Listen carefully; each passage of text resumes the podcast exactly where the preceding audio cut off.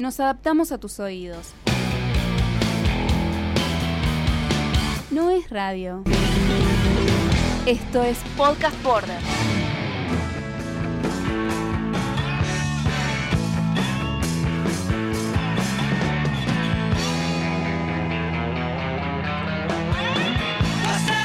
¿Qué tal amigos? ¿Cómo andan? Bienvenidos a un nuevo programa de Rock Show. Esto es Rock Show. Qué raro que se siente decir Rock Show después de, tantos años diciendo otras canciones de, Paul McCartney, ¿no? Pero como vieron, hicimos una... Va, hice, ¿no? Dentro de Radio Border hice una cuenta que se llama Rock Show, los podcasts de, McCartney.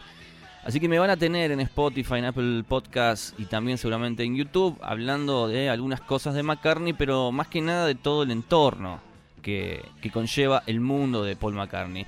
Y para este primer episodio, ¿qué, mejor que invitar a uno de los grandes amigos, hermanos, se podría decir, hermanos separados al nacer, ¿no? Uno se fue para México, un barco se fue para México, el otro se vino para Argentina. Pero bueno, le doy la bienvenida a Toño Vázquez, el líder creador de las crónicas macarcianas que también regresaron. Toño, ¿cómo estás?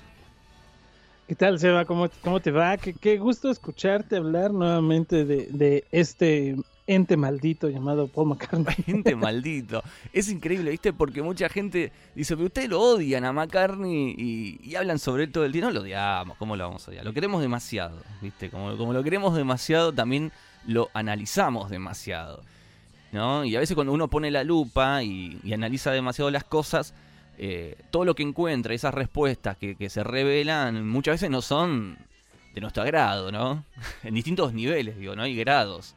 Este, pero bueno. Sí, pero para, para, poder, para poder entender el amor que puedes tener por algo, necesitas analizarlo, ¿no? Porque es feo cuando dices, ah, caray, ¿por qué, ¿por qué me gusta esto? y cuando no encuentras una respuesta, deja de gustarte, ¿no? Sí, seguramente eh, estos rock show que voy a hacer, que la verdad es que tenía ganas... Un día me levanté y dije, tengo ganas de... Tengo ganas de seguir hablando de Paul, de Paul McCartney, pero no al, nivel que, venía hablando en, en, otro programa, ¿no? Eh, tenía ganas de meterme en esto, en, analizarlo, en debatir, en, en, invitar amigos, ¿viste? Que sea esto siempre una casa con las puertas abiertas. Nada de ediciones, esas, esos micros o pastillas editadísimas que parece que no tienen alma, ¿viste? Porque el podcast, la gracia del podcast me parece que es eso, ¿no? Es ponerse a grabar eh, y, esto, y platicar, ¿no? Y, que pase lo que pase. Y esto todo, todo tan editado, ¿viste? Dije, no, quiero que sea así. Hoy Tonio, mañana invitamos a otro y hablamos de Paul y de cosas que pasan con el mundo de McCartney. Y qué mejor, ¿no? Para este debut con Antonio Vázquez que es un, placer, Toño, porque la verdad que ya, ya debutaste con tus con tu nueva temporada. Temporada 4, temporada 5. ¿Qué número de temporada va las crónicas? No, nos quedamos en la misma, ¿eh? ¿Sabes por qué? Porque eh, Crónicas, lamentable o afortunadamente, ha sido un, un, proyecto que ya va en los 70 programas. Wow. En muchas temporadas, ¿no? pero cuando lo analizas nunca he perdido o no he, no he hecho yo un cambio drástico en la forma y en la estructura de siempre ha sido con la forma de expresar un sentimiento, de dar mucha información, mm. pero siempre con una pasión, pero no cayendo en el mal fanatismo. ¿Qué es el mal fanatismo? Eh, ¿Has visto esas focas que les avientan un pescado y empiezan a aplaudir? Así, no, no caer en eso. La verdad es que no, no, no es eh, el sentido y es este, tirar mitos. A mí me reencanta tirar mitos. ¿Por qué? Porque se investigan y cosas así. Entonces aquí dije, bueno, cuarta temporada, seguimos exactamente en lo mismo. Eh, podemos tener determinados parones, pero cuando regresamos, regresamos con muchas ganas. Y lo que sea, ¿no? Eso sí, me gusta llevar el conteo de los programas que van, van 70 más los que se han hecho demás, ¿no? Sí, son un montón. Bueno, yo arranco con Rock Show, pero los que están ahora en la cuenta van a ver que hay como 20 capítulos anteriores. no, no, sí, no son de Rock Show, son de mis viejos archivos, ¿no? Esos... Porque bueno, pasaron muchas cosas, Tonio. Pasaron muchas cosas en, estos tiempos hasta sentarme acá y, hablar nuevamente de McCartney. La verdad que eh, muchas de esas cosas, bueno, fue el viaje a México, el famoso viaje a México, ¿no? Un mes casi en la Ciudad de México, bueno, en distintos lugares de México. Ahí, por suerte, tuve tuvimos la suerte junto con Wadi de, bueno, conocerte a vos, conocer a otra gente. Qué bien que la pasamos ahí, ¿no? ¿Cuánto McCartney hay en la Ciudad de México? Igual nos dimos cuenta que es muy lenoniana también México. Oh, sí. ¿No? Es medio sí. Mucho Imagine, mucho Imagine. sí, mucho Imagine. Pero pero bueno, yo creo que tanto esto de, descansar un rato, de, estar hablando de Paul McCartney, después me hizo eh, querer tomarme otras vacaciones de, esto de grabar podcast, grabar videos de YouTube. Eh, y bueno, nada, eh, me terminé yendo de, ese, programa, de ese programa que, yo que, queda mal, ¿viste? Uno dice, bueno, ¿cómo, ¿cómo hablo? ¿Cómo lo abordo a este tema? Porque mientras estamos grabando este, este capítulo, hoy me preguntaron dos veces si, ¿por qué no estaba en el otro programa? Ajá. ¿Por qué no estaba? Y yo a veces no sé qué contestarle a eso. Entonces yo en un momento inventé una respuesta. Dije, bueno, diferencias creativas. ¿Viste? ¿Viste? Como para sacarse de diferencias creativas. Ya está. Pero de pronto no estás en YouTube, no estás en los podcasts, no estás en ningún lado. O sea, en un momento parece como que no existí. ¿Viste? Pero bueno, ¿qué importa? Es, qué sé yo. No sé, no sé a, mí me gustaría preguntar porque me queda la duda, Esto es eh, en el sentido de que muchas veces el público que te eh, encontró como un locutor o un cronista de la música de McCartney eh, cree que empezó de hace un par de años o un año a la fecha y siendo que esto tiene muchos años atrás, ¿no? tú en los, todos los audios viejos que pones de las cintas encontrás en muchos de ellos hablas de McCartney, te ah, refieres a McCartney. Que no voy a hacer un programa en específico, bueno, eh, esa es otra cosa, pero venían muchos especiales, cosas por el estilo. Después viene con, con, con Cali, con la radio 24 horas, que igual tuvo su momento, cambia la estructura, porque siempre somos, somos esas personas, creo yo, o así te veo yo a ti, Seba, esas personas creativas que siempre están tratando de reinventarse, no quedarse en, eh, en una sola estructura de trabajo, ¿no? Vas creando los podcasts, vas creando los contenidos en YouTube, en redes sociales, en Discord, aquí, allá, allá, allá. O sea, siempre hay que buscar algo y no quedarnos estancados. No sé si eso te pasa a ti. A mí en las crónicas me pasa. Sí, a mí también me pasa. De hecho, qué sé yo, viste, todo lo que nombraste que sucedió en, en, el otro programa, siempre digo el otro programa, viste, como que no, no lo puedo nombrar, no lo puedo nombrar.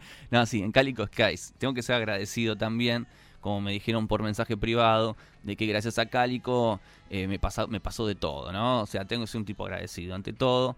Eh, la, verdad es que no... Yo tenía ganas de empezar a hacer rock show también por eso, ¿no? Por, por estas cosas que vos mencionás, esto de, de siempre ir a un paso más... Eh, qué sé yo, más, no, quiero decir original, pero sí más creativo, o sea, esto de, de buscarle la vuelta a, las cosas por otro lado, ¿no? Porque ser fanático no... Hoy pareciera que ser fanático es ser necio, ¿no? O sea, un fanático es un necio, un tipo que le dan basura y le gusta la basura. hoy le...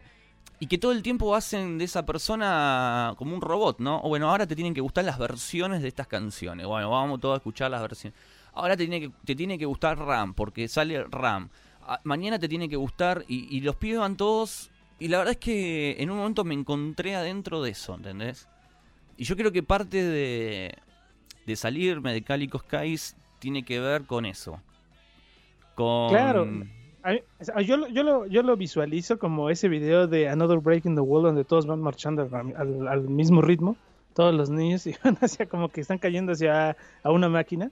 O sea, todo, entramos en, en ese, en, en ese, en, ese mismo costal, creo yo, ¿no? Como dices tú, viene McCartney 3, es la locura. Cuando ustedes hacían los rankings y McCartney 2 y McCartney 1 iban en el 20. Entonces, ¿cómo es posible que un McCartney 3 hoy te sea el mejor disco de todos los tiempos sí, de McCartney? Eso es algo muy extraño. Y ahora que viene Ram, Ram, yo recuerdo que alguien me puso, ¡ay! No todo en la vida eh, es Ram. Y hoy todos están con RAM, dices, wow, espérame.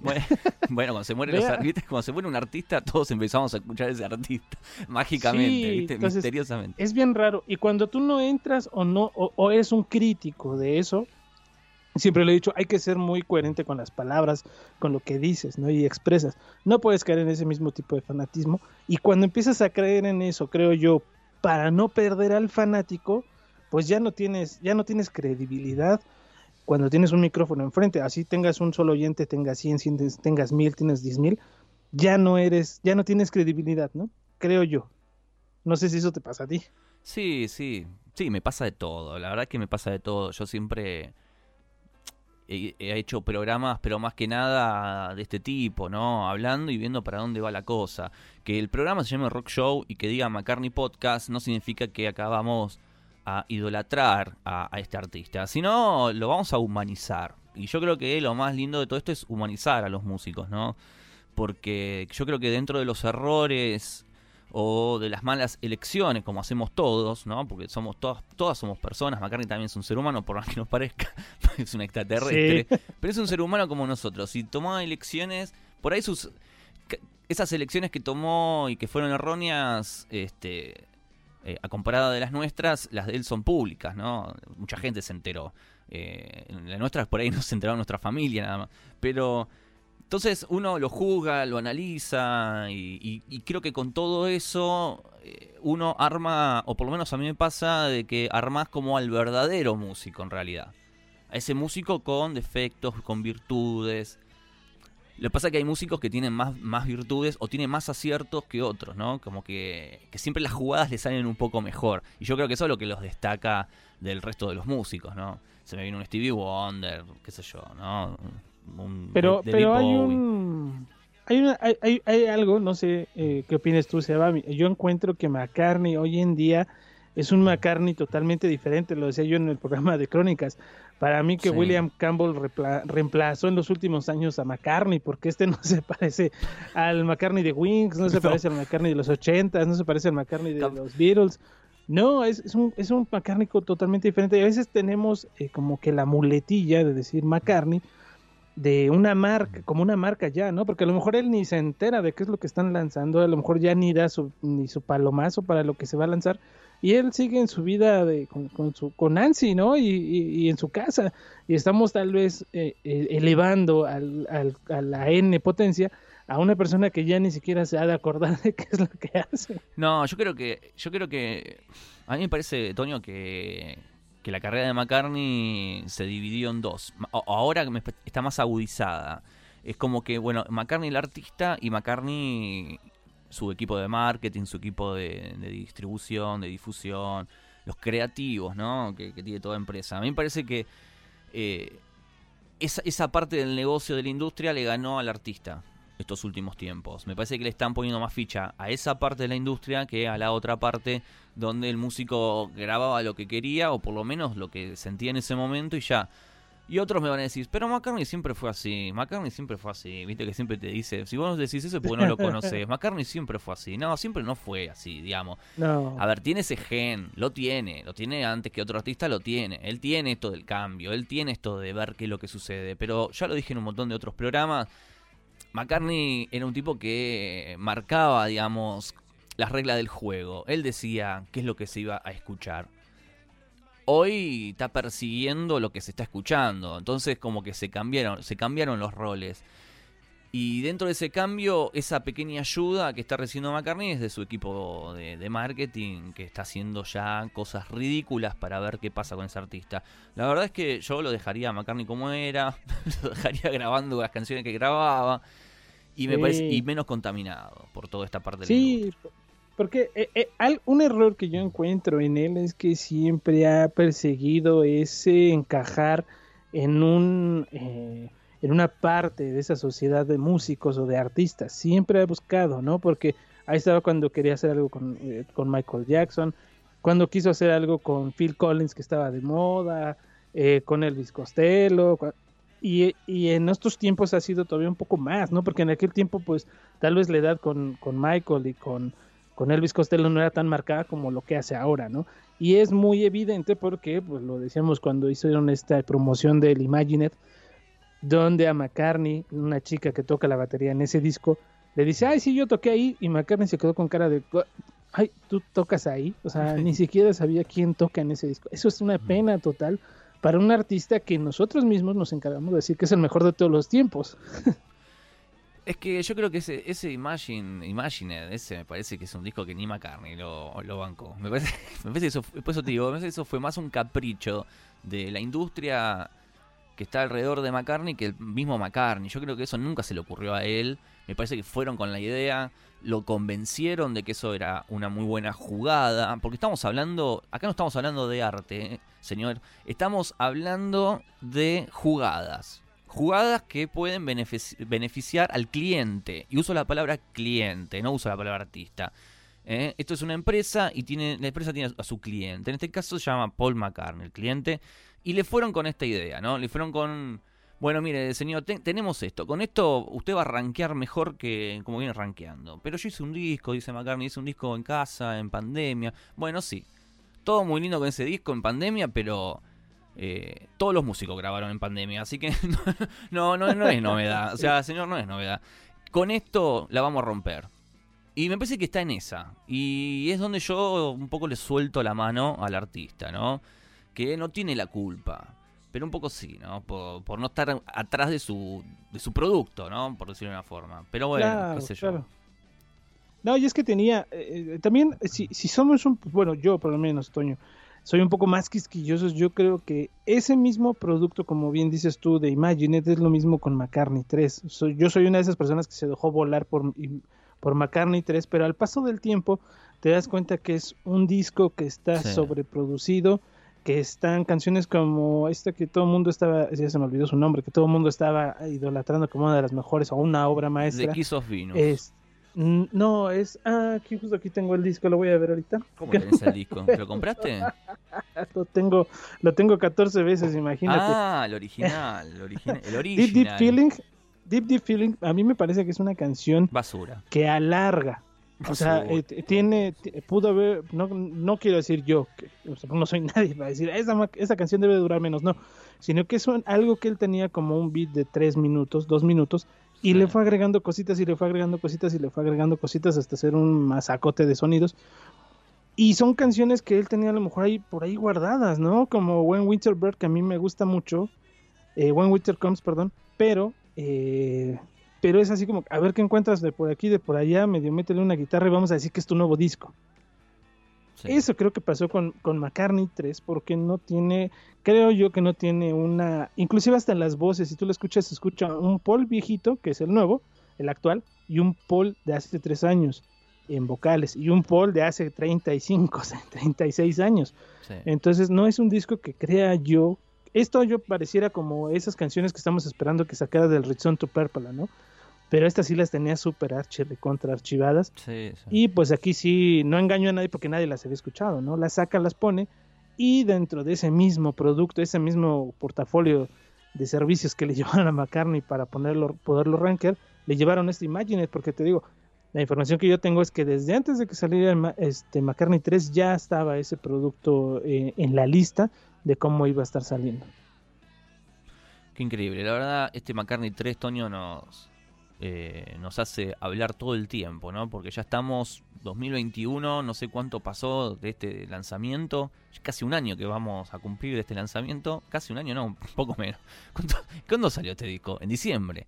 Diciembre. Claro, bueno. Sí, seis meses. Seis meses, mira, seis meses de lanzamiento, seguimos hablando que ya podríamos dejar de hablar de este disco. La verdad que es un disco que, ni pasó ni pena ni gloria. Creo que fue, ¿no? Eh, fue, fue el efecto que, causó, el, efecto que causó este disco fue el mismo que causa hoy la industria de las series en Netflix, ¿no? Un año esperando a que se estrene la temporada de tu serie favorita y te la comes toda en dos días. Y después te olvidaste. Eh, McCartney 3 es eso, ¿no? Es una serie que estamos esperando desde hace. desde el McCartney 2 la escuchaste en una tarde y chao, archivado. Ahora esperando el McCartney 4. O sea, es como, ya no nos importa. Claro. No nos importa. No, y, ver qué más, qué más posteriormente nos va a estar entregando, ¿no? O sea, tal vez como material o como no material. Eh, es bueno tener música siempre nueva de Paul McCartney, por supuesto. Pero creo que él solito eh, cavó su propia tumba, y lo quiero entrecomillar, ante algunos ojos. ¿Por qué? Porque si eh, a veces eh, creo que no podemos caer en eso y, saludos a toda la gente que lo hace. este no podemos caer en decir que McCartney rompe las listas de popularidad y rompe el mundo de las noticias solamente porque nuestro nuestra nuestro celular con su ah, inteligencia artificial buscamos McCartney y siempre nos va a estar mandando información de McCartney. Eso no quiere decir que en mm. todo el mundo está se está hablando de McCartney. ¿Por qué? Porque no lo vemos en las listas, porque no lo vemos en todos los noticieros, porque no vemos que en la radio comercial suene su música. De verdad que yo escucho un programa de los Beatles todos los días, viejísimos de hace 60 años, y no han puesto un solo tema de McCartney 3. Ni una vez lo han puesto. Eso te quiere decir también, o esas estaciones de pop, y eso de él debería de estar sonando ahí si es que ese disco de verdad llegó a esas popularidades que nosotros creemos que llegó, y no llegó. A lo mejor es nuestro simplemente en nuestro círculo en el que nos manejamos y vemos que todo ese círculo habla de eso, eso no quiere decir que todo el mundo lo está haciendo o que es un gran éxito. Porque si nos ponemos a revisar las ventas, yo creo que McCartney no alcanza ni las 200 mil copias vendidas de un disco, este, que a estos tiempos es, es nada, ¿no?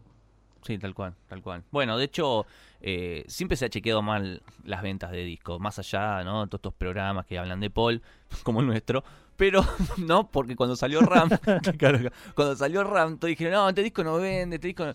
pasó ni pena ni gloria. Y las crónicas dijo, este disco es el que más se vendió. Porque fue así, Ram fue el que más se vendió. Pero eh, fue el que menos, es el que menos se eligió después con el tiempo. O sea, lo que, lo que quiero decir es que no importa si se vende o no se vende siempre el arte termina ganando. Y ya lo dijo Spinetta, ¿no? Cuando el arte ataque. Y cuando el arte ataque, eh, dejamos de ver los números y vamos a dejar de ver todas estas cosas, ¿no? Porque que se venda mucho un disco no significa nada, absolutamente nada.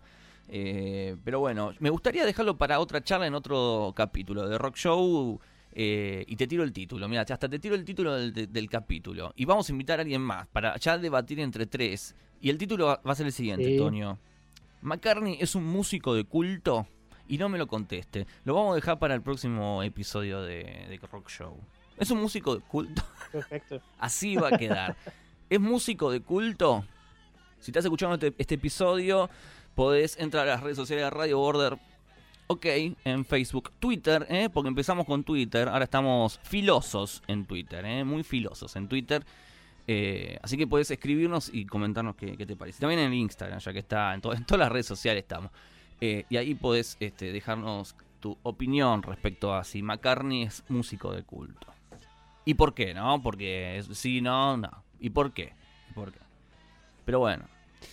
Bueno, la cosa de este primer eh, capítulo, este primer episodio, digamos, 2021 de Rock Show, en parte en parte que no iba a existir este programa, Antonio. O sea, no es que siempre estuvo en mis planes hacer un programa de Paul McCartney. Nunca estuvo en mis planes, la verdad. Yo siempre estuve buscando eh, en internet otras personas que hablen de Paul McCartney.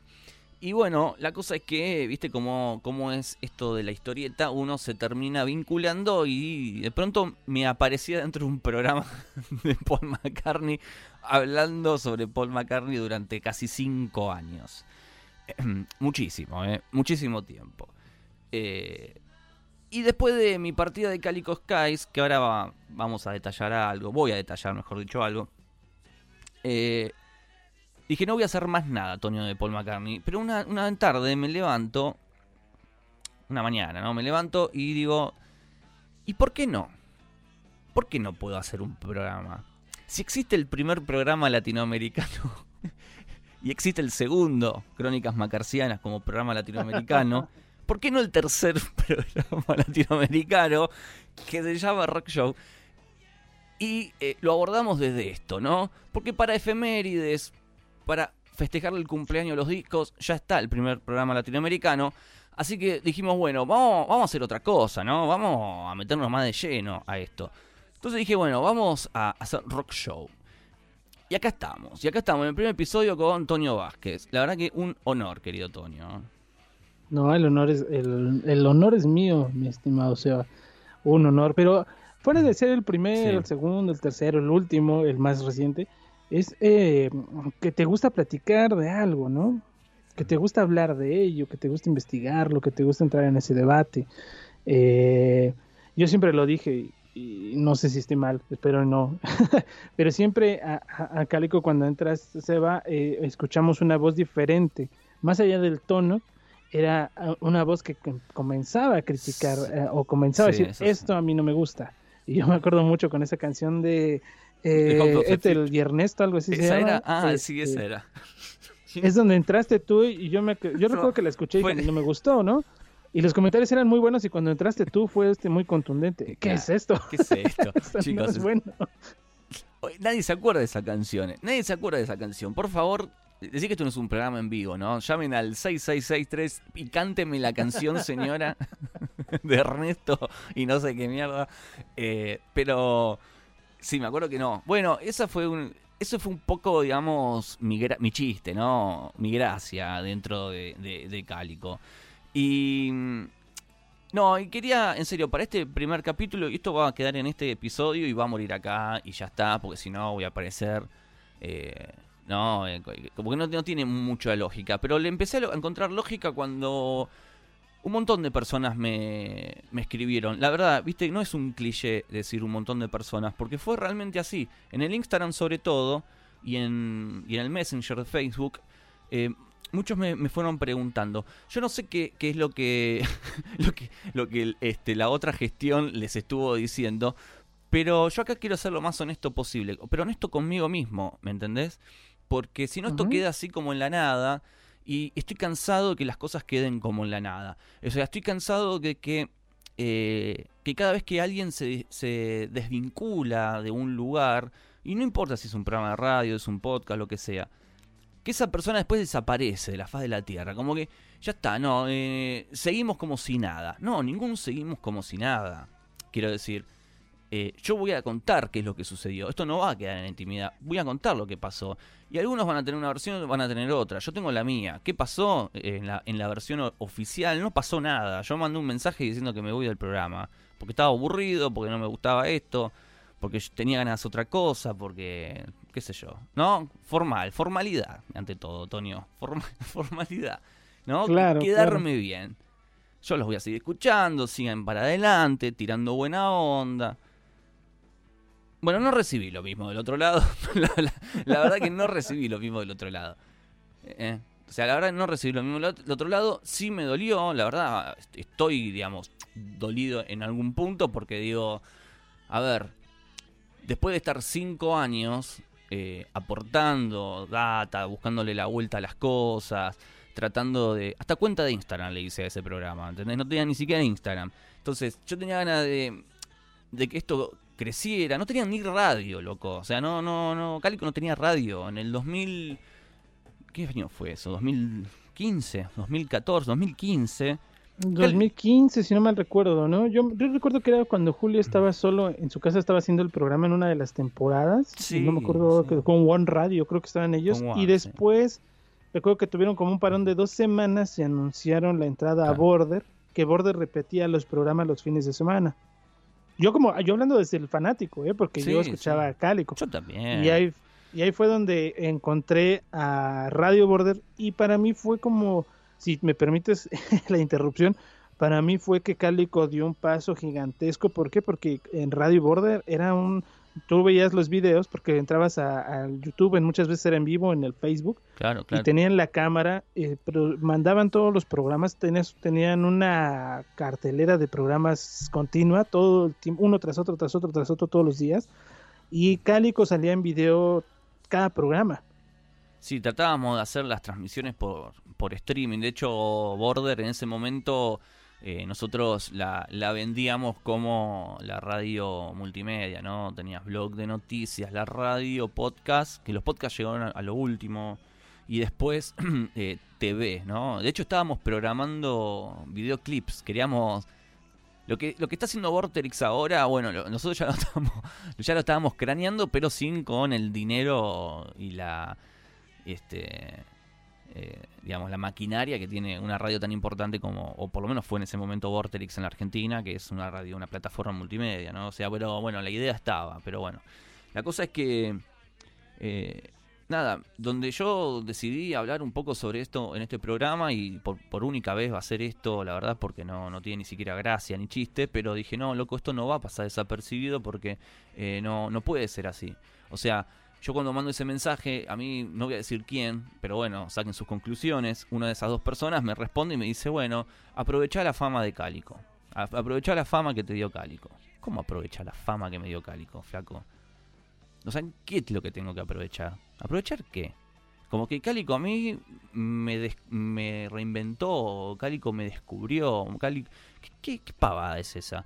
Contrario a eso, me ausenté un tiempo, un par de semanas largas, diría casi un mes, de no, estar haciendo absolutamente nada. Pero la verdad es que eso, es lo que a mí me dejó un toque dolido, ¿no? Como diciendo, bueno, ya que aprovechaste el nombre de Cálico, bueno, ahora sacale provecho. No, eso es el pensamiento del cual a mí me aleja justamente de, Cálico. O sea, yo creo que el día que se mandó esa respuesta fue verbalizar algo que yo ya venía pensando y que venía viendo. ¿Viste? Necesitaba la, la prueba final, ¿entendés? Y yo tomé una decisión más allá de la prueba final, pero cuando tomo la decisión y lo informo, llega la prueba final. O sea, por fin llega y se concreta lo que yo siempre pensé, que era eso, que era eso. Entonces, después de mi partida, lo dejé pasar, no dije nada. ¿Qué voy a decir? Cinco años estuve ahí.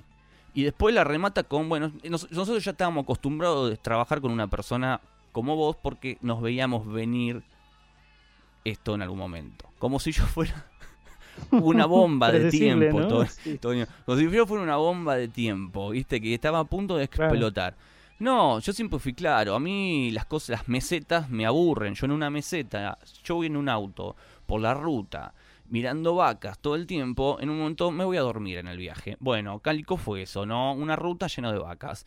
Me dormí, en un rato me dormí y yo necesitaba un poco de acción, una curva, un puente. O sea, un, río, un lago, cambiarme de paisaje. Yo necesitaba algo distinto. Por eso le hicimos, le hice el Instagram. Había hecho una página nueva, no sé si la recordás, Tonio, con unas animaciones. Le habíamos renovado el sitio web. Habíamos, eh, bueno, la radio. Habíamos hecho los podcasts, eh, membresía en los podcasts. Después sacamos la membresía en los podcasts. Llevé la batalla de los discos. Eh, tantas cosas hicimos para ese programa. El YouTube el canal de YouTube. Entonces no me vengan con que aproveché el nombre de Cálico para hacer todas estas cosas o que yo o Cálico a mí me dio esto. O sea, eh, no, no, no, no va por ese lado, loco. O sea, no, no, no va por ese lado. Y algunos están en su casa diciendo, ¿y por qué esto no lo abran en privado? No, yo no hablo en privado. Yo me manejo eh, acá, en los podcasts, porque este es mi, este es mi terreno. Yo me comunico por acá. Yo hablo por acá. Yo no hablo por WhatsApp. Yo hago esto y hablo por acá. Este, este es mi ambiente. Y acá es donde yo me expreso y es acá donde la gente me conoce. Entonces, qué sé yo, decime, Toño, iba a decir algo. no, sí, bueno, siempre, siempre creo que es bueno tener, tener ambas, ambas, ambas versiones. Eh, y es duro, lo, lo, pongo yo en contexto cuando pasó conmigo que yo salí estrepitosamente de, de Cálico eh, a veces comienzas a leer comentarios que si tú no sanas, no que sanes las heridas, sino que no sacas eso que tienes dentro, esos comentarios de la gente a veces sí son un poco lastimosos y, yo lo veo eh, poco, poco afortunados, porque te digo, yo, he leído algunas veces que dicen, hey, la de radio 24 horas, no, espera, la radio 24 horas era Border, que inclusive si no me recuerdo se dio su, su aire, para hacer empezar las pruebas de, de Cálico 24 horas. Yo recuerdo muy bien la inauguración de radio de la radio 24 horas fue un sábado, un maratón como de 6 horas. Este y así empezaba. El detalle es que mucha gente que los comenzó a escuchar, este, pues se queda con que ese es el inicio de todo y, traes una historia detrás, ¿no? Sí, eso creo que es lo poco afortunado a veces de los comentarios o los fanáticos. Y yo te lo comentaba muy bien, Seba, y me gustaría hacerte la pregunta así directa. Yo lo vi que al fanático hoy en día o al fanático que sigue a, a, Cálico es aquel que le gusta ver sangre, al que le gusta el debate, al que le gusta la pelea. sientes, de verdad, no sé ustedes, sientes que, que, abusaron un poco de ese sentido de la parte del YouTube, de meter a mucha gente a su YouTube, a que, a, no sé, porque yo lo digo así, salieron muchísimos programas de radio a oh. partir de las batallas, a partir de que me enseñas qué tienes, y ahora yo soy más porque tengo un montón de colección, o ya me dio envidia porque tú tienes un disco que yo no tengo, y, se vuelve una carnicería enorme en YouTube. Hay, personas, yo me incluyo en ellas, que, que, no, que somos susceptibles a eso, somos muy fáciles de engancharnos con un mal comentario y este pero YouTube es, es, eh, es, es, maldito ahí. No sé si ustedes, yo lo veo así, me gustaría hacer el comentario. A veces siento que se abusó un poquito y eso que no te gustaba, ¿no? Y al tener un gran éxito, cayeron en esa meseta. Yo lo veo desde el lado del, del fanático, cayeron en esa meseta de ser muy repetitivo el contenido y no crear algo más allá. Es eh, la verdad que te mandaste alta pregunta, porque es algo de lo que también. A ver, eh, yo cuando, cuando, ahora que empecé a contar esto y el que se quedó con esto y lo apagó, pues dijo, oh, este pelotudo. este es más, si usted regresó, vaya otra vez, por favor. Sí, sí, sí, Dice, este boludo ahora está hablando, se hace el canchero, el que la tenía reclara. No, no la tenía reclara, pero en, una, en un divorcio uno reclama también sus partes, ¿no? Y más cuando te tratan de esa manera, porque uno no, no fue de... de, yo fui con la mejor onda y después recibí cualquiera. ¿Entendés? O sea, eh, me voy, dale, genial, genial, abrazo, abrazo, y después me la mandás por, ¿entendés? Me la mandás así y me cambiás la llave de la cerradura, porque fue así, ¿entendés? A los dos días ya se había duplicado otra cuenta de podcast, ahora ya te contesto lo tuyo, ¿eh? Pero se había, se había duplicado otro podcast en, en Spotify, ¿entendés? Había otro. Y yo digo, no, son, pero yo digo, son tan, tan tontos que no, ni siquiera es capaz de decirme che, loco, voy a armar otra cuenta, ¿por qué no das de baja esta si no nos confundimos? O me pasás los programas, los que sirvan, los pongo acá. No, o sea, ¿entendés? Clonaron, ah, bueno, entonces yo borrando, hablando con la gente de Spotify para que lo den de baja, para que no se confunda. Entonces dije, basta, basta, viejo, basta, basta. Y con lo de YouTube pasó algo similar. Yo creo que en lo de YouTube, eh, sí, la respuesta es sí, abusamos, Toño abusamos, abusamos muchísimo de, eso. Yo creo que fue un abuso. Yo ya estaba aburrido de hacer eso. Era y no por y no por el mismo invitado, ¿no? Porque recuerdo que cuando diste la explicación en Instagram alguien dijo, oye, ¿a poco no te gustó cuando yo salí con ustedes? No, no, no, no, no es el invitado, es la estructura.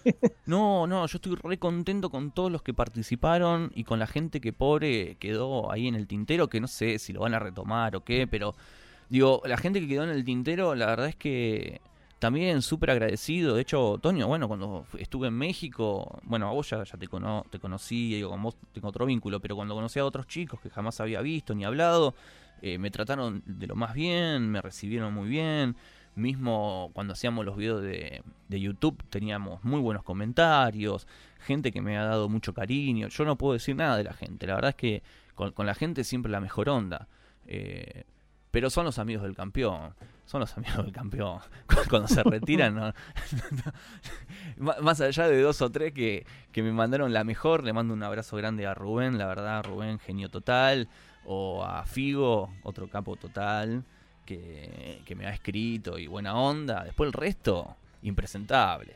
Pero yo creo que abusamos un montón de, del canal de YouTube, sobre todo de las batallas, y encontramos que a la gente sí le gusta la sangre, le encanta la sangre.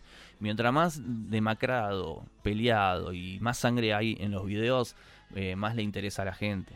Entonces, eh, se, volvió interesante. Es un campo que a mí me gusta de todas formas, es algo que a mí me gusta esto, pero reconozco que desvió desvió la atención o desvió, digamos, el, el rumbo que originalmente tenía el programa este. ¿no? Más banal, más superficial, si se quiere. Eh, un programa que no se compromete demasiado con, con, con, el tema de indagar a fondo, viste, con, con las cosas. Entonces, un programa de noticias, un programa con efemérides, Sí, claro, porque yo, yo te lo comentaba cuando estuvimos en México, era eh, a la gente, por lo menos yo lo veo así, a la gente que tú escuchas un programa donde te tiran datos, te dan información, te desmenuzan, muchas veces no es lo que no les gusta. Yo que o sea, ellos quieren saber algún chisme y eso, eso, eh, afortunado desafortunadamente no queremos, no quiero decir que, que Crónica sea, sea la, eh, la fórmula correcta porque no, lo es. Pero hoy en día esa parte de las redes sociales es eso, ¿no? Eh, porque inclusive yo vi que ustedes hasta salieron club de fans y, salían este Instagram memes de Cálico. Al principio fue divertido, pero después ya a mí, me dejó de divertir a las tres semanas eso. O sea, ya no me causó gracia. Y de hecho uno de esos Instagram que nos hicieron los memes, que los memes, que los memes, ahora parece que se potencian y de pronto, antes la mitad de ese Instagram eran memes a mí. La mitad No paraban de memearme. me bloquearon. No solo, o sea, me bloquearon de mis propios memes. Yo los denuncié por Instagram para que sacaran todos esos cosas. Es más, si alguno, algún administrador está escuchando este capítulo, no lo creo, pero si lo está escuchando le pido por favor que los baje porque si no voy a tener que, meterme más a fondo. Eh, entonces, digo, al principio me causaba gracia, después ya no me causa tanta gracia, ¿viste? Eh, era como que vos eras eh, sometido por tus propias palabras, condenado por tus propias palabras. Pero bueno, eso es, es una regla de juego que existe en YouTube, es una regla de juego de cuando vos te expones, que la gente de lo que decís hace y usa y abusa como quiere. Y bueno, si entendés cómo es y no te importa, le das para adelante. Pero a mí en algún momento sí me afectó un toque. De hecho, yo cuando te conocí personalmente, Toño, yo estaba estresadísimo ya con eso. Yo no, yo no tenía ganas de, volver al aire. De hecho, en diciembre dejamos, creo que, de hacer el último video. Grabamos algunos más y después no volví a grabar más. Yo le escapaba un montón, la verdad. Que esto no significa que no vuelva a ser YouTube, pero capaz que en otros formatos, desde otro lado. Pero se llenó mucho de New Wave y después se llenó de muchos programas satélites. A raíz de eso. Y yo, yo, lo, yo, yo ahí le perdí la gracia en algún momento en algunos programas de, crónicas decía esto de ponerle una etiqueta a los chicos nuevos que se dan, no sé, mi hijo tiene 12 años y le gusta mucho McCartney, pero no me gustaría que él se catalogara como un New Wave, o sea, como yo escucho a McCartney porque soy un niño y tú viejo de 40 años, pues no me tienes que decir cómo se escucha. Eso creo que hay, hay, una, hay una ruptura muy fea entre los mismos fanáticos y que lo comentaba igual en el último programa de Crónicas el macarniano ah, de hueso, así, no quiero decir colorado, pero sí de esos empedernidos, como hay muchos manos este, tratan de competir mucho entre ellos mismos, y eso es feo, eso es, este, eso no crea una comunidad sana. Eh, y creo que acá fue donde, donde rompió demasiado, ¿no? E, esa, eh, ese debate entre los mismos escuchas y que crearon sus podcasts y que empezaron a debatirse y a decirse y a juzgarse y a juzgar la música de McCartney desde un punto de vista como si tuviéramos la verdad. Creo que eso fue algo, por lo menos para mí, si, me permites la, el comentario, fue algo feo, porque no, no, eh, creo que siempre fue una comunidad muy linda. Inclusive cuando tenían las batallas de discos, las primeras, que eran así como muy encarnizadas, terminaba con algo muy bonito. ¿No? Con mucha risa. Sí, sí, sí. Eh, con el final. Y después, no, al final, después en los, incluso en los videos se veía como molestia. Hay videos en YouTube que, que nos pelean, que, nos, que hay una trenzada, pero de verdad, o sea, se nota como que no estaba muy bien todo. Eh, sí, no, no, ya el tema es ese, el estar apto para entender las reglas del juego. Si no las entendés, te tenés que ir o tenés que dedicarte a hacer otra cosa. Y yo la verdad es que entendí las reglas del juego, pero cuando la fricción la ves desde adentro del mismo programa donde vos estás, y la verdad es que a mí no me interesa demasiado participar de eso. Y cada cosa que nosotros decíamos, o cada cosa que yo decía en Discord, porque yo después armé un Discord para estar con toda la gente, qué sé yo, y yo creo que eso fue lo, lo peor que pude haber hecho, un Discord porque porque eh, porque para hacer un programa de radio o hacer cualquier de estos programas que nosotros hacemos necesitamos oyentes. No necesitamos que de otro lado hayan amigos. Necesitamos oyentes. Necesitamos gente comprometida o gente que le guste lo que vos estás haciendo o que se entretenga con la música que vos pasás o que se entretenga con las pelotudeces que decimos. Pero necesitamos gente que eh, le guste lo que estás haciendo. No necesito amigos del otro lado, que cuando dejan de ser amigos no te escuchan más o no consumen más lo que haces. No necesitamos esa gente. Yo creo que Discord fue eso. Pasaron de ser espectadores a pasar a ser amigos. Y eso es un gran problema. Y Discord para mí fue el, peor invento. o sea, llevar a Calico ahí para mí fue el peor invento de todos. Eh, este. Y no solo eso, sino que después hicieron un Discord paralelo. Hay un programa satélite. No, ¿en serio hicieron todavía? Sí, hay un Discord ah, paralelo. Eh, yo me entero de todo, chicos. qué caraduras. Sí, sí, en términos, en, mexicanismos, de que, hijos de la chingada. Y perdón, qué pendejada. Una pendejada. una pendejada, muy pendejo. Y, hicieron un disco paralelo, qué sé yo. Y como es, y hay un programa satélite, yo acá voy a decir todo, se llama Simun Radio. Que hay un pibe llamado Alonso, que entraba al Caradura, entraba al Discord de Cálico o al disco de Radio Border, y se quería llevar a la gente no sé a dónde, ¿entendés? Se la quería llevar. El tipo entraba y se la quería llevar no sé a dónde. Le digo, pero este flaco, ¿qué onda, boludo? Es como que yo te invito a mi fiesta y te querés llevar a todos mis invitados a tu cumpleaños, boludo. O sea, ¿me, entendés? Y bueno, chao, bloqueado ese pibe. Y después eh, había uno, que este no, no voy a decir el nombre, no lo voy a decir porque porque es una especie de Milhouse. ¿Viste esas personas que no sabes si son buenas o no?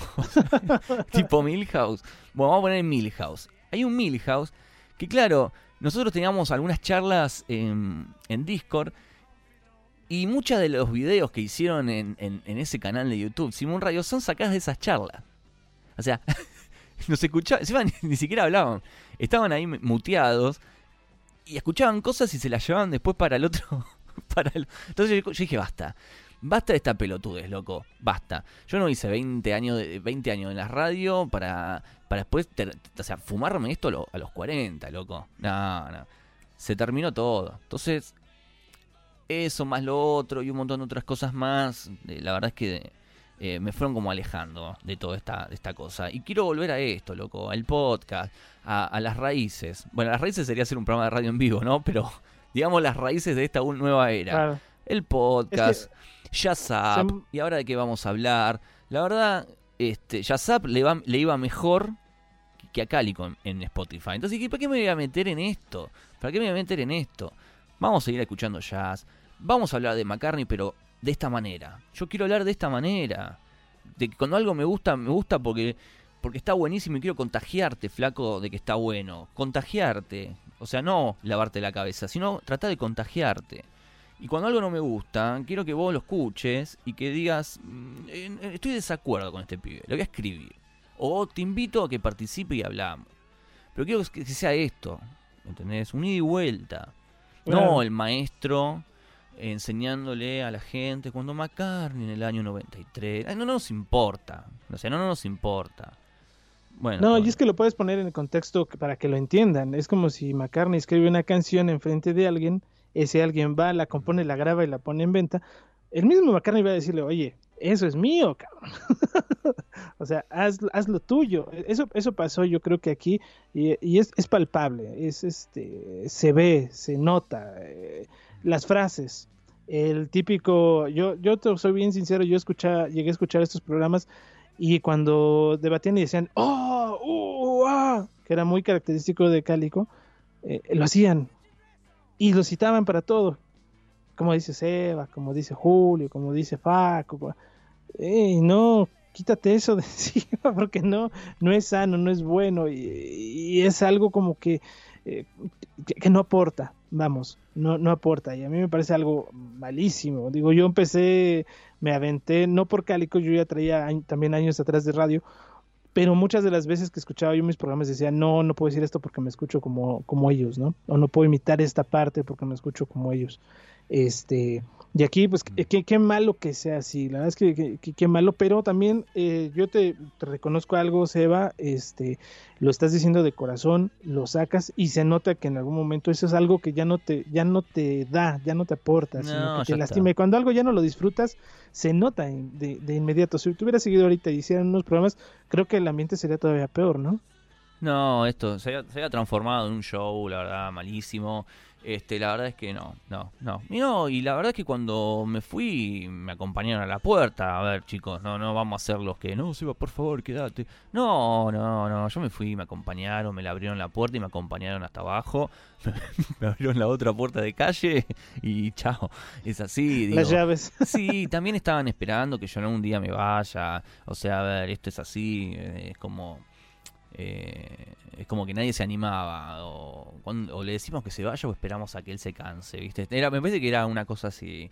Este, pero bueno, es lo mejor, es lo mejor. Ahora para los eh, para los este los seguidores de, de, Cálico, por lo menos, bueno, van a tener van a tener la chance de escuchar el viejo programa de Cálico, ese que escuchaban hace 10 años, ¿no? O sea, eh, para la gente vintage van a tener de vuelta ese, ese programa. Así que bueno, no quiero hablar más de Cálico, ya está, Cálico se terminó en este episodio, Cálico, la verdad es que necesitaba hacer esta, esta catarsis de, de, contar un poco, espero que haya quedado un poco más claro que antes eh, el hecho de, de por qué me fui y todas las cosas que sucedieron. Y bueno, y los que me quieran encontrar, a Antonio o a mí, estamos acá en Spotify, las crónicas macarcianas. Eh, bueno, que también tenés, vos tenés tu propia, no solo programa, tenés este como tu plataforma, ¿no? Eh, colectivo Sputnik. Toño, sí, es colectivo Sputnik, es más, este, eh, trabajan con, bueno, no trabajan, sino colaboramos, somos un grupo de, amigos que nos conocemos desde hace, pues ya vamos para 25 años, este, y son personas que les gusta hablar de cómics, que les gusta hablar de cosas nerds, ñoñas. Claro, el buen Doctor Muerte, este, que le mando un saludo al negrito, eh, con quien he trabajado también ya mucho tiempo, que es David Mora Poison, que estamos por ahí. Usted también, señor Sebastián Rufo, que por ahí vamos a estar haciendo algunas cosas. Eh, y nada más nos quisimos llamar Sputnik, colectivo Sputnik. Un colectivo somos muchos. Sputnik por aquello de la, de la, este, de la vacuna. Eh, como un ahí de, de, broma y ponerle algo donde estuviéramos montados, ¿no? Es una página que todavía no ha actualizado al 100, eh, tenemos ahí el Facebook, mis compañeros suben cosas cuando se les antoja, cuando yo quiero también subo cosas, no tenemos ningún compromiso, hay gente que nos sigue, le divierte, está el podcast de historias del limonero, el caos del androide, lo que yo ya traía anteriormente, lo que se viene posterior, pero es algo que hacemos de corazón y creo que se nota en cada uno de los programas. Es, es de corazón, es de buena onda, no tenemos qué día vamos a salir para no obligarnos y que no sea algo tedioso. Eh, entonces es, es, es, lo bonito y es somos y créemelo, este Doctor Muerte y Negrao nunca habían hecho un podcast y hoy te lo juro que cada semana están duro y duro cuando grabamos, cuando hacemos, están muy metidos en todo eso y tiran de ideas y conocen que mis respetos para todo el mundo Marvel, que ellos se la conocen, pero sí de la A a la Z. Bueno, bien, bien. Y, y este especial de, a, la eh, a la menor provocación sobre Miles Davis, por favor, Toño, ¿cuándo va a salir? No lo encajones, no lo archives. Pone. no, mira, la menor provocación. Vamos a hablar en otro programa si querés eso, pero ¿qué pasó con eso, Toño? No, la menor provocación nace porque. Eh, yo quería hablar de otras cosas que no fuera McCartney. y esto nace cuando estábamos en, en Cálico Radio, que yo estaba en la segunda temporada, si no me acuerdo. Saturado. Tenía, no, yo tenía la hora máxima, si recuerdas. Sí, claro. Tenía un programa diario de los Beatles en Cálico, 24 mm. horas. Entonces, en algún momento los viernes tomaba yo este llamado que antes era en la radio vieja aquí, decían los viernes de romper rutinas y empezaba a tocar cosas que no eran. Y en Cálico empezó a sonar Warcry, empezó a sonar que Camelot, empezó a sonar metal, empezó a sonar un montón de cosas más. Y a mí me gustó y hice a la menor provocación, que es cuando descubro Jazz Up contigo, los empecé a escuchar mucho. Me llama mucho la atención el jazz porque antes no lo escuchaba, pero ni, de chiste. Y dije, oye, ¿por qué no hago eh, que a la menor provocación se convierta en un programa donde aprendo de jazz, lo escucho con la gente y hablo sobre lo que yo encuentro igual de progresivo, porque no nada más es jazz, es progresivo. Entonces, vamos, eh, ha ido muy lento, las que ha ido muy lento. Eh, y este programa de Miles Davis, eh, que lo estuve trabajando, es una entrevista sobre un especial que salió en una revista, si no mal recuerdo, creo que es de ah, Estados Unidos, eh, donde le dedican toda la revista a Miles Davis sobre su, su vida, su obra, sobre todo los últimos años. Entonces lo estuve ahí leyendo, me llamó mucho la atención, he visto las películas, la película que hicieron, este, que es el Iron Man Moreno, que hizo la película de Miles Davis, me encantó. Está muy bien, sí. Me gustó Kind of Blue. Entonces, hay muchas cosas que a mí me gustaría, pero siempre es con la consigna de que sea un programa donde aprendo. No, yo no lo estoy enseñando a nadie, estoy aprendiendo con la gente y a degustar, ¿no? Bueno, bien. Bueno, bueno, sigan entonces a, Toño. Yo voy a dejar igual, acá lo van a ver en la descripción de, Spotify, eh, todos los enlaces, los nombres de los programas. Y lo, siguen a, a Toño Vázquez desde la Ciudad de México, que ahora es un hidalguense. ¿eh? Ah, sí, ya, no, ya, eso sale desde la ciudad de Hidalgo. Ya no más un chilanco, era chilanco, era. Chilango, no, chilango, no, bueno, sí, soy chilango, nunca voy a dejar de ser chilango en mi forma de hablar. Ahora soy hidalguense. Hidalguense, qué grande Toño en su nuevo hogar, su nuevo terreno. Bueno, Toño, te mando un abrazo gigante, un abrazo a todos los oyentes, gracias por, por estar acá en, el debut, ¿no? Porque es como, viste, armar un nueva, una nueva casa y que venga tu amigo a, brindar con un poco de cóctel, ¿eh? Eh, la inauguración, ¿eh? me gusta. Claro. ¿E-, ¿Este asado ya se hizo? vamos a degustarlo? vamos a degustarlo. Y seguramente eh, las puertas de Rock Show van a estar abiertas para este, otros capítulos, ¿eh? porque eso se va a tratar. Eh, las puertas están abiertas para todos, para vos también que estás escuchando. O sea, antes que nos me escribís y vemos qué onda. Bueno, em, nos despedimos. El programa que viene, no sé de qué vamos a hablar. Tampoco sé los días que se va a publicar. Esto va a ser así. Dale seguir en Spotify. Porque es la única forma que te vas a enterar cuando hay capítulo nuevo.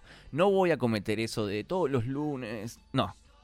Vas a darle seguir porque va a ser aleatorio esto. Si no vas a estar todos los días entrando a ver si hay capítulo nuevo. Entonces, dale seguir, ya te avisa y todos contentos. Querido amigo, te mando un abrazo gigante. Nos vemos. Hermano, un gusto. Adiós.